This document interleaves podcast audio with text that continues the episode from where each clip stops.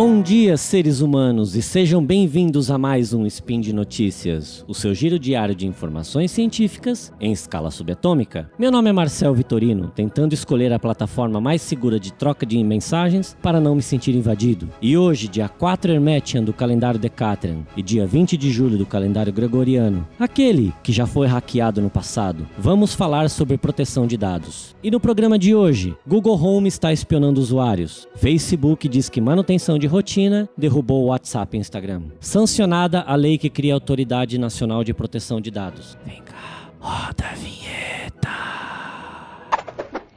Speed Notícias.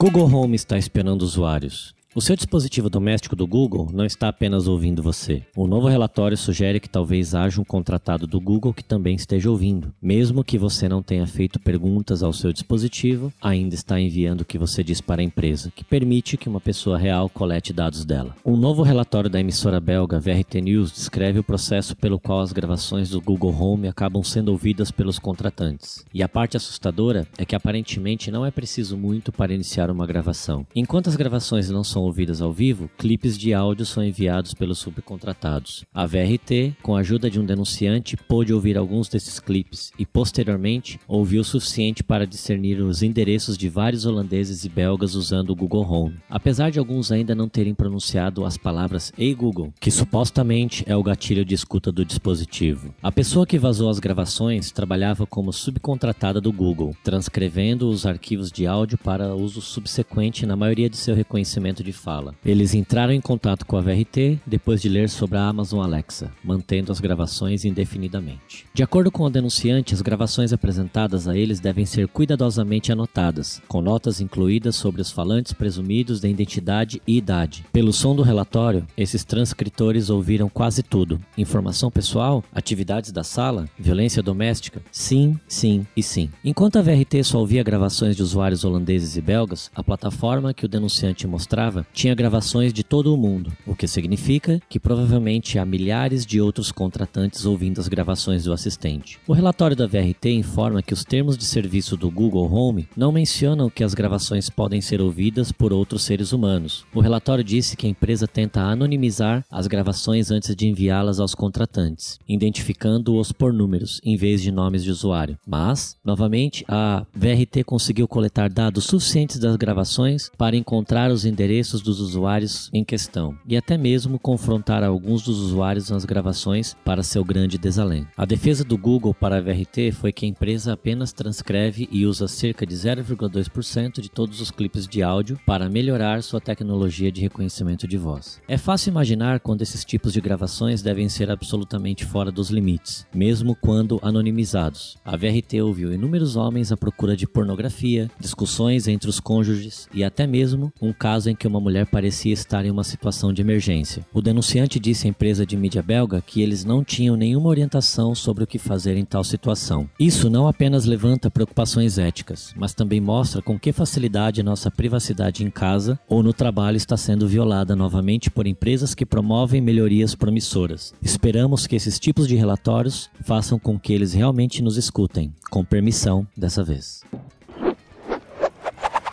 Facebook diz que manutenção de rotina derrubou o WhatsApp e Instagram. A família de aplicativos do Facebook passou por uma grande estabilidade nesse último dia 3 de julho. Imagens não apareciam na rede social, fotos não carregavam no feed do Instagram nem nos stories, enquanto os áudios davam erro no WhatsApp. O problema foi resolvido para a maioria dos usuários, mas qual foi a causa? Como é de costume, o Facebook não revela muitos detalhes. A conta oficial do FB Business do Twitter explica: durante uma de nossas operações de manutenção de rotina, causamos um problema que dificulta o upload ou envio de fotos e vídeos para algumas pessoas. A falha foi tão grave que o Facebook sugeriu uma pausa nas campanhas de anúncios para evitar interrupções na entrega, ou seja, porque os usuários talvez não pudessem ver as propagandas na rede social. Facebook e Instagram disseram, em umas contas oficiais no Twitter, que o problema foi resolvido e devemos estar de volta 100% para todo mundo. Lamentamos qualquer inconveniência. No entanto, o Down Detector continuou trazendo relatos recentes de problemas no Facebook durante os dias que se seguiram. Ainda tendo problemas hoje, ele não carrega meu conteúdo e uma mensagem aparece na parte inferior dizendo que ele parou de funcionar, conta uma usuária logo após o comunicado da empresa. O problema das fotos tinha sido resolvido em New Hampshire na noite passada, mas esta manhã a falha está de volta, diz outro. Também há alguns relatos sobre o Instagram. Meu feed está com problemas para carregar desde ontem. Ainda não consigo ver os stories. O Instagram ainda está fora do ar toda vez que faço login pelo Facebook. Ou a página inicial do Instagram diz: Desculpe, ocorreu um erro inesperado. Falha revela texto alternativo nas imagens gerado por IA. Um efeito curioso da falha do Facebook e Instagram foi mostrar o texto alternativo nas fotos gerado por inteligência artificial. As redes sociais usam aprendizado de máquina para detectar os elementos da imagem. O The Verge reuniu exemplos de usuários que compartilharam exemplos de texto alternativo, como imagem pode conter uma pessoa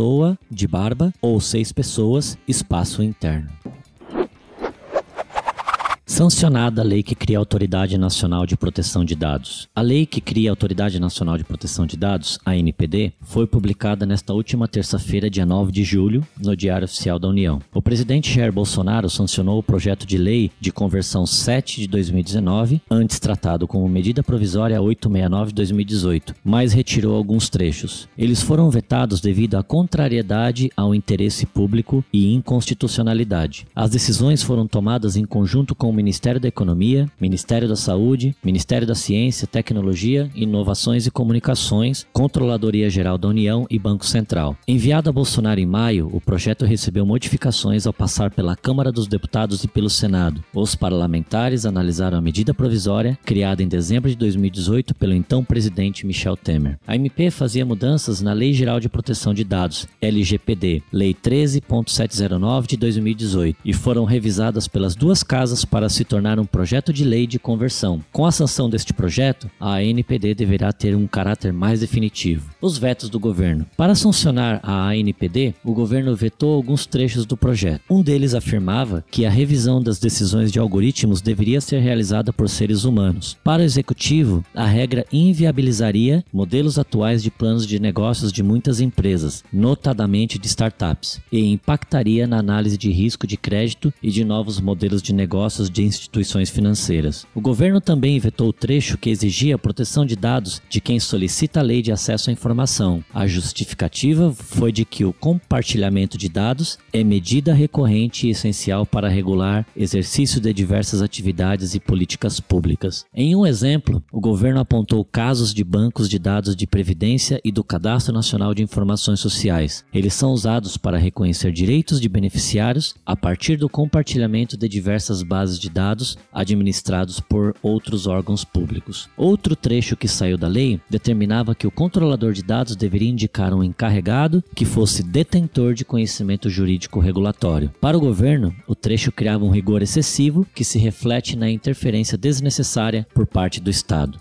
Projeto de lei previa punições para quem viola a LGPD, como a suspensão do funcionamento do banco de dados. O executivo afirmou, porém, que o trecho levava a uma insegurança aos responsáveis por essas informações. O governo entendeu que essa medida impossibilitaria a utilização e tratamento de bancos de dados essenciais a diversas atividades privadas e poderia afetar a continuidade de serviços públicos. Por fim, o executivo vetou o trecho que tratava do financiamento da ANPD. O projeto de lei abria a possibilidade de arrecadação por serviços prestados, mas o governo entendeu que a autoridade deve se manter com recursos da União. LGPD entra em vigor em 2020. A Autoridade Nacional de Proteção de Dados é considerada essencial para o funcionamento da LGPD, que entrará em vigor em agosto de 2020. O órgão terá a missão de zelar, implementar e fiscalizar o cumprimento da lei. Ele será formado por um conselho diretor com cinco membros indicados pelo presidente, que contarão com um mandato de quatro anos.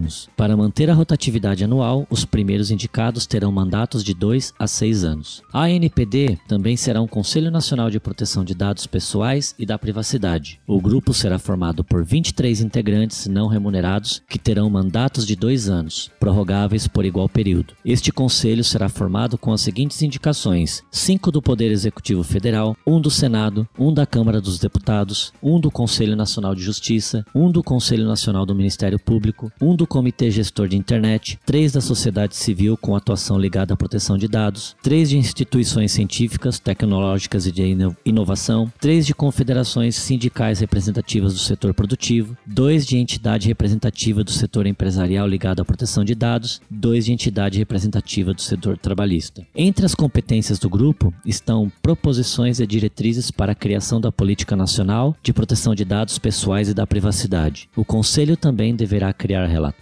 sobre a execução dessa política, elaborar estudos e audiências sobre a proteção de dados e disseminar conhecimento sobre o tema para a população. Em tempos de vazamentos de dados, espionagens de empresas como Google e falhas em serviços como o do Facebook, onde há uma migração em massa para outras plataformas como o Telegram, é importante que tenhamos uma lei que proteja nossos dados e que as empresas sejam punidas em caso de descumprimento dessa lei, assim como acontece com a GDPR na Europa. Dados pessoais se tornaram os novos ativos mais importantes e está cada vez mais difícil mantê-los sob nosso controle. É isso aí, meus amigos. Por hoje é só. Quero lembrar que os links comentados neste episódio estão no post. Deixe lá seu comentário, elogio, crítica, declaração de amor, afago ou uma indicação de VPN para ser instalada no celular dos ouvintes. Lembro ainda que esse podcast só é possível acontecer por conta do seu apoio no patronato do SciCast, tanto no Patreon quanto no Padrim e também no PicPay. Desejo a todos um excelente dia, um grande abraço e até amanhã!